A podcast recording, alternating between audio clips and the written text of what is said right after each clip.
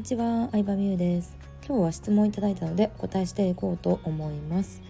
えー、私はビジネスのコミュニティを運営しているんですが、えー、個別コンサルを一人一人にやっているので人数が増える上限に限りがあるなと最近思っています。えー、みゆさんはあまり個別などをされていないイメージがあるのですがどのようにしてお客様の成果を出しているのでしょうか？ということで質問いただきました。ありがとうございます。そうですね。私基本的には本当に限られた人にしか個別っていうのをやらせていただいてなくて、えー、もうほとんどそうですねコミュニティの中で成果が出る仕組みっていうのを作っているんですね。でそれが何かと言いますとうんとね一番は、うん、ビジネスやる上でね妨げになってるものを考えたんですよ。何かって言ったらモチベーションの低下ですね。うん、でモチベーションの低下ともう一つは自分への信頼できないんじゃないかって思ってしまう気持ちだと思うんですよね。うん、もちろんスキル云々とかどれぐらいの行動量とかあると思うんですけどその気持ちの部分ってすごい大きいと思っててまあこれやりたいなっていうモチベーションさえあればさ今何もなかったとしてもさこっから学んでいったりとかさこっから何かのスキルが上達することって可能だと思うんですけどじゃあどうやったらそれを維持できるのかというとやっぱ環境だと思ったんですよね。うん、環境でその環境っていうのがどういうことかというと本当に進学校中学高校の進学校ですよ。うん、進学校だから先生が優れているかって言われたらそういうことはないんですよね。なんで進学校がいいのかって言ったら例えば大学受験、えー、早稲田慶応以上を目指したいと思う生徒だけを集めてることに意味があるんですよね。ねそうするとさうん例えば普通の公立高校みたいに10月ぐらいで AO で決めたとかうんもう大学進学しないからずっとバイトしてるよみたいな子たちがいないのでもう勉強するのが当たり前の環境だったりとかまあビジネスでいうとこれぐらい売れるのが当たり前とか、うん、学校でもこの高校にさ通ってるからにはさ早稲田慶応はまあ滑り止めレベルだろうみたいな基準ができるんですよね。基準がっているし誰々で受かるんやったら自分にもできるんじゃないかこれが私は結構大事やなって思ったんですよ。伝わるかな？そうえ結構ね身近な人ができてるって大事だと思うんですよね。うん、で私が今さこうやってビジネスでさ56年ぐらい生きられてるのって身近で独立して生きてる人にいっぱい出会ってきたからなんですよね。もともとはね会社員だったので本当に工場で働いてたのでも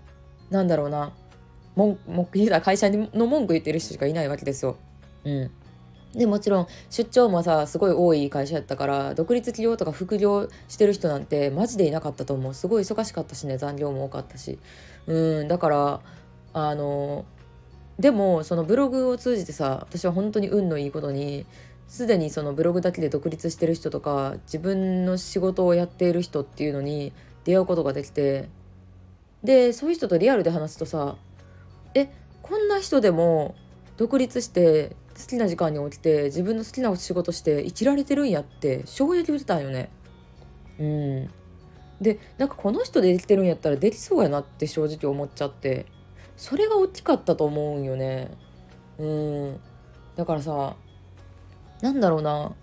結構でもその効果ってすごいあると思う。それ思ったのさ昔さその大阪関西ローカルの芸人さんがいっぱい出てる番組ですごい坂道をさ自転車で登れるのかママチャリで登れるのかみたいなロケをしてたの。うん、すごい坂道があるのもう車でもさなんかさアクセルベタ踏みしないと登れないみたいなすごい坂があるんですだけどそれ芸人さん2人が最初やってて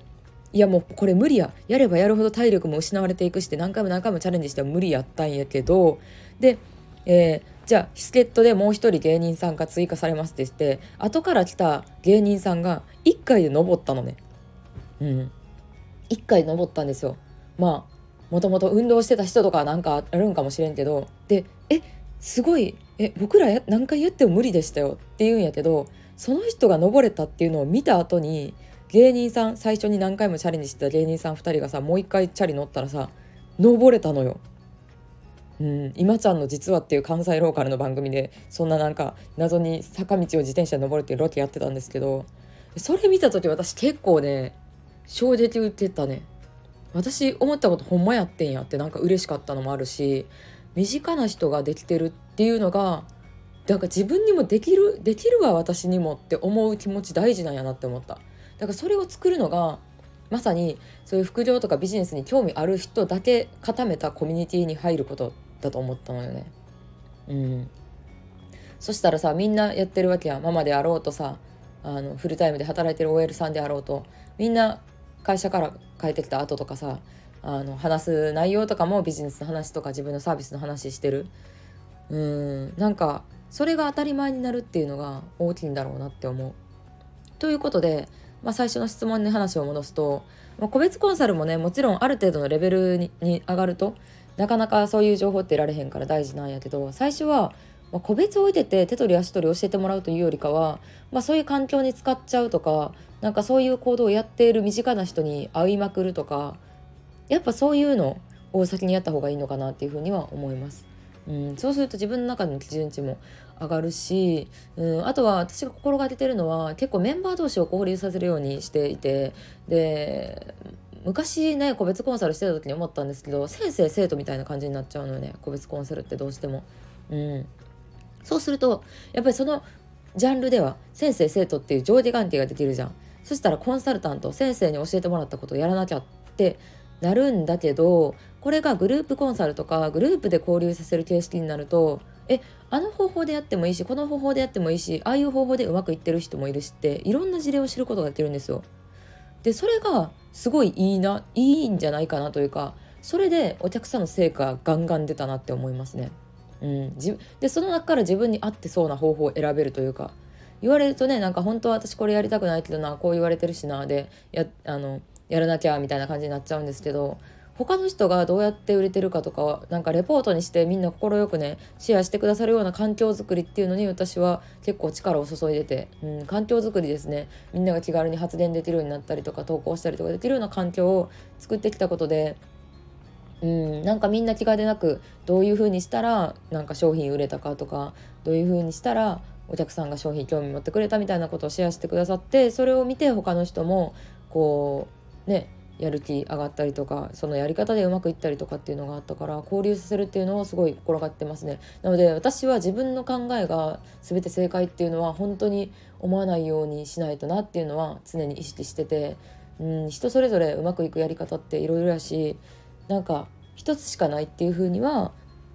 考えさせないようにっていうのは心がけてるかなと思います。はいということで個別コンサルをやらなくても成果は出ます。成果は出ますというかまず成果が出るっていうのを知ることが大事かな。本当に実体験ベースで。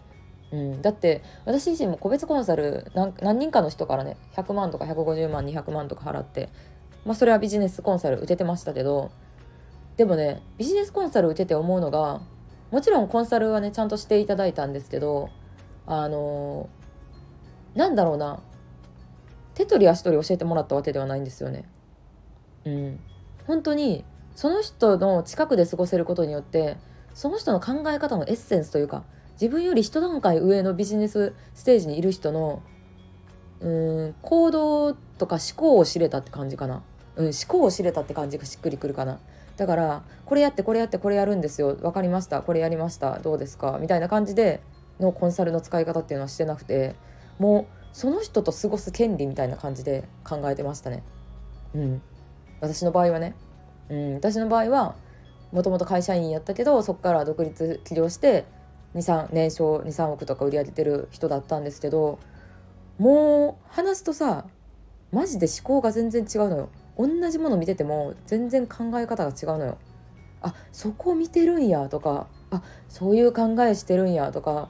もうそのなんかちょっとした話が話に大事なことが散りばめられててうーん。でなんか行動からもう背中を見て学んだって感じなのでなんかこれやりましょうねあれやりましょうねっていうのはもう全部コンテンツにされてたからなんか、うん、コンサルは思考を学んだっていうのがすごい強いですね。だからぶっちゃけなんか勝手に成長していく感じ。うん。だからねコンサルをなんか受けようと思ってる人は、まあ、そのコンサルタントの方の考え方とかやり方はね人それぞれあると思うんですけど私は割とうんなんか思考を知るために話せる権利みたいな感じでコンサルを受けてましたね。はいということで今日はこれで終わりにしたいと思います。ありがとうございました。